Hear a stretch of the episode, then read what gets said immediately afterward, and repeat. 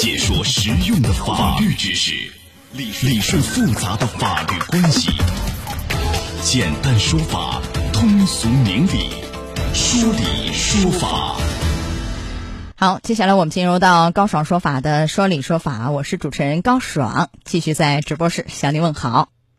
啊，欠款一百多万以后下落不明，这个法院一招啊，让老赖是主动现身还债，什么一个招？来，今天我们来讲一讲啊。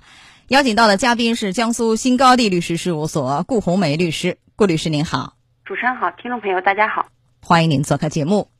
呃，我给大家介绍一下，这个被执行人沈某在如皋法院有没有执行的案件有十余起，合计欠款是一百多万啊。沈某的这个户籍地已经拆迁了，长期呢下落不明。法院查询以后就发现，他名下也没有任何可以就执行的这个财产线索，啥也没有。这个时候，沈某的手机号码引起了这个执行干警的注意。原来呢，这个号码的尾数啊，就尾号是四个六，就六六六六，哎，非常好，很吉利。法院于是立刻就下一个裁定，查封了这个手机号。然后呢，经过这个专业评估公司的鉴定啊，这个号码市场价值大概是四万多。法院于是向沈某啊送达了拍卖裁定。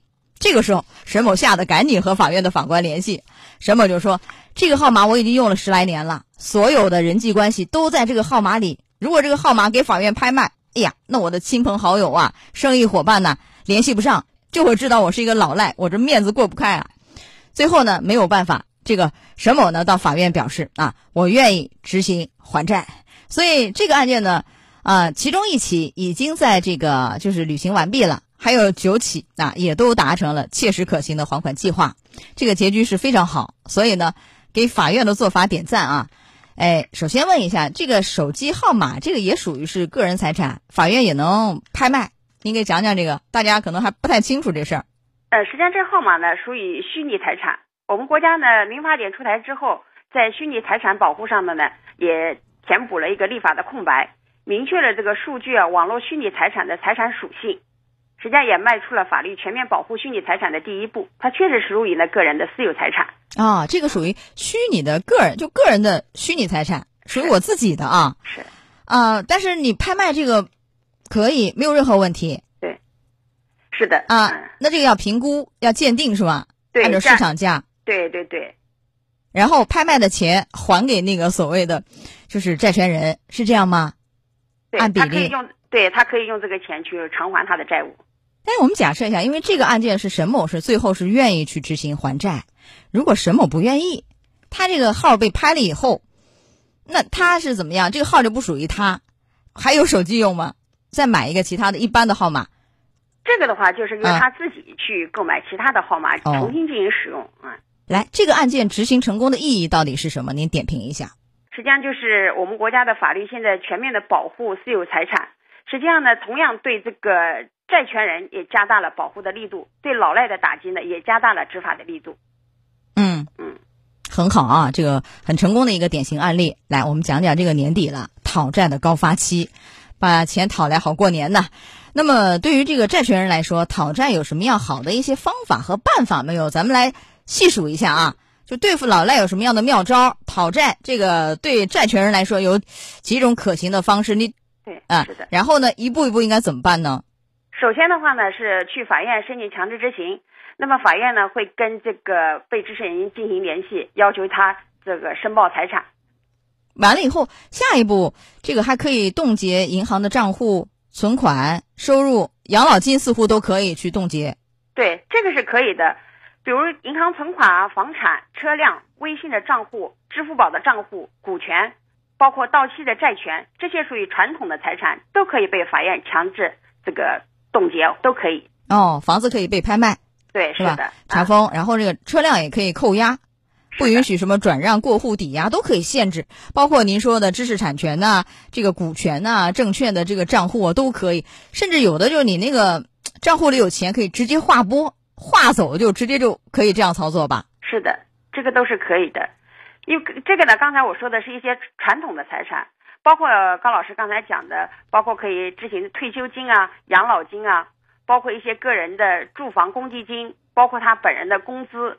另外，未成年子女名下如果有大额的财产、无正当来源的财产，都会视为家庭的共同财产，用以偿还父母的债务。像这些都可以被执行。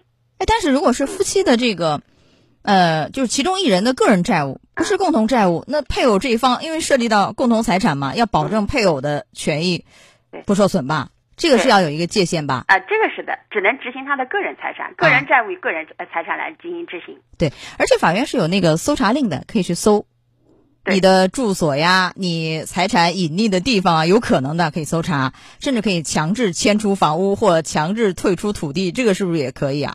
啊，这些都是属于执行的手段，这些都是可以的啊，包括这个拘传啊、调查询问，甚至是哎限制高消费。这个很重要，您给讲讲啊，限制哪一些高消费啊？比如乘坐交通工具时呢，选择飞机、列车软卧、轮船二等以上舱位的话，这不得不得，就是也就是说，老赖不得进行以下的行为。就刚才我所说的，一个是乘坐交通工具时，第二个呢，比如说在星级以上的宾馆、酒店、夜总会、高尔夫球场进行高消费，购买不动产或者新的扩建的高档装修房屋等等。第四呢，租赁高档写字楼、宾馆、公寓等场所办公。第五呢，购买非经营必需的车辆；第六呢，旅游度假；第七，子女就读高收费的私立学校；第八呢，支付高额的保费去购买这个保险的理财产品；第九啊，比如说乘坐 G 字头动车组列车全部的座位，其他动车组列车一等以上座位等其他非生活工作必须的消费行为等等等等。还有一些可以限制老赖出境，向媒体公布失信人名单都是可以的啊，就公示公布。也是可以的。我们看那个大屏上可以滚动嘛，再严重还可以司法拘留。一般是拘是拘多少天，而且有罚款，罚是能罚多少？对老赖，如果你这个不还钱的话，一般的话就是处三倍以下的罚款。啊，三倍以下就是所欠所欠金额是吧？对对对，是的。嗯，那如果构成犯罪的话呢，可以追究其刑事责任。那就拒不执行判决裁定罪。对，是的。啊，很严重的啊，这个是一般是三年以下三到七年的这样一个量刑。好，这是就是我们这个债权人方面可以采取哪些方法来对付老赖，把这钱给要回来？以上几个方式，还有一个地方法院有什么样的妙招来对付老赖？你看一开始我们讲这个如皋的这个案件，这个很典型，呃，把你那个手机号给拍卖。对。还有哪一些？我看有的一些法院搞的那个彩铃，呃，一打电话，哎，对，因为他是老赖，这个是没法看、没法听啊。所以还有哪一些？您讲一讲。就刚才我们所讲的这个失信彩铃，实际上也是法院和当地移动啊、联通啊这些通信公司进行合作设置的这种方法进行惩戒。另外的话呢，法院也可以通过比如说网络执行查控系统啊，对被执行人的存款啊、车辆啊等其他交通工具。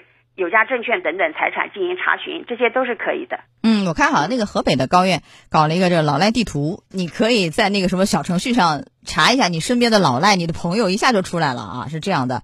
呃，还有这个限制，就是限制你这个通信，似乎你这个通信都受影响嘛。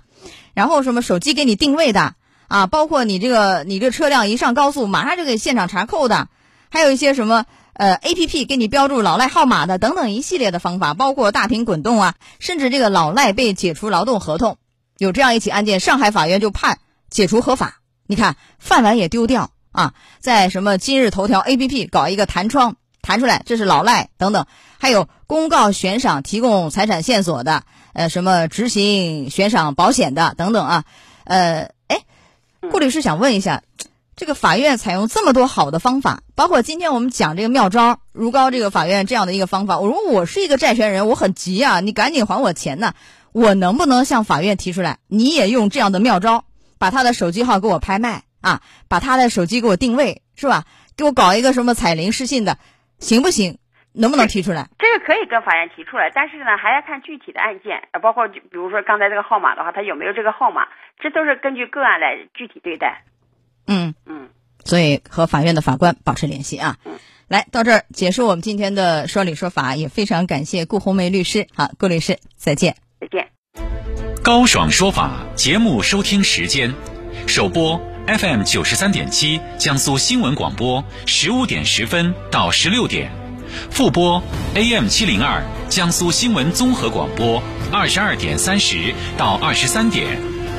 想咨询法律问题和主持人高爽互动，请下载大蓝鲸 APP 到高爽的朋友圈。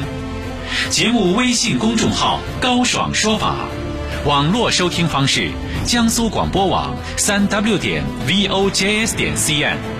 智能手机下载大蓝鲸 APP 或蜻蜓、喜马拉雅等，搜索“高爽说法”，可随时收听。